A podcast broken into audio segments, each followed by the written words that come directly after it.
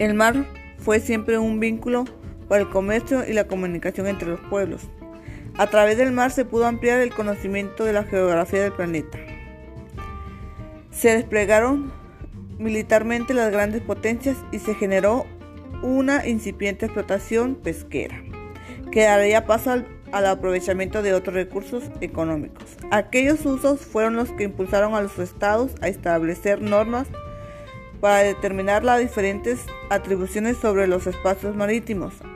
Así, durante mucho tiempo, el mar se dividió en dos espacios, uno adyacente a la costa donde el Estado ribereño ejercía soberanía, que es mar territorial, y otro de naturaleza común llamado altamar, donde, donde regía el principio de la libertad.